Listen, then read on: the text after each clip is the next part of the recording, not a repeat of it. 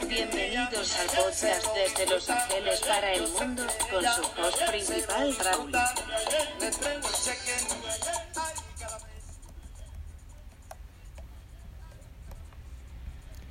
Bueno, buenos días, bienvenidos al podcast Los Ángeles, California, con su host principal Raúl Bermeo, obviamente yo. Bueno, hoy día venimos a hablar de dos temas muy interesantes que sería la matemática y la física. Así que este querido podcast se va a dividir en dos partes y espero que lo disfruten. Así que le demos inicio o comencemos. Bueno, como primer punto tenemos que iniciar con el segmento de las matemáticas. Así que antes de iniciar, Sandrita, ¿nos vas a contar un chiste de matemáticas, por favor? Claro que sí, que es un niño complejo. Un niño con la madre real y el padre imaginario.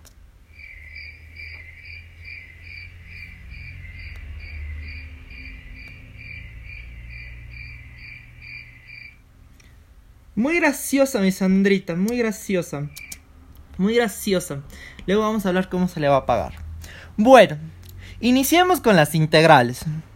¿Qué son las integrales? Como todos nos vamos a preguntar en este querido podcast. Las integrales es el signo que indica la integración y el resultado de una expresión diferencial. Esta es la rama de las matemáticas su, de su principal objetivo es obtener una función a través de una derivada, ya que también es muy fundamental en el cálculo y el análisis matemático. Las integrales las podemos encontrar también en la longitud del arco, que es la medida de la distancia o camino recorrido a lo largo de una curva o dimensión lineal. En la mayoría de los casos no hay solución cerrada, disponible y será necesario usar métodos de integración numérica.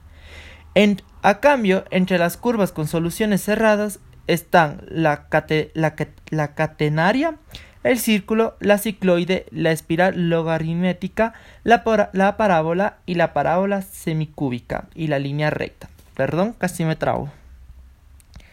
Sigamos. Tenemos también el límite inferior y superior.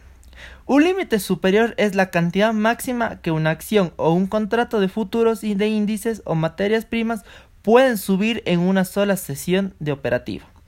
A diferencia del límite inferior, es todo lo contrario a lo superior.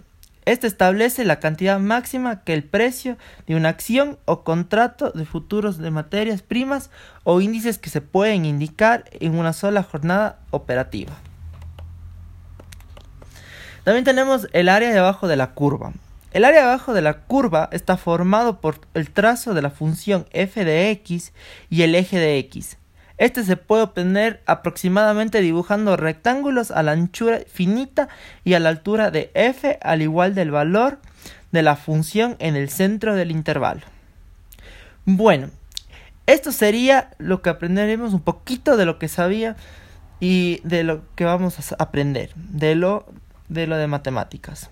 Ahora los esperamos en la parte 2 con temas de física.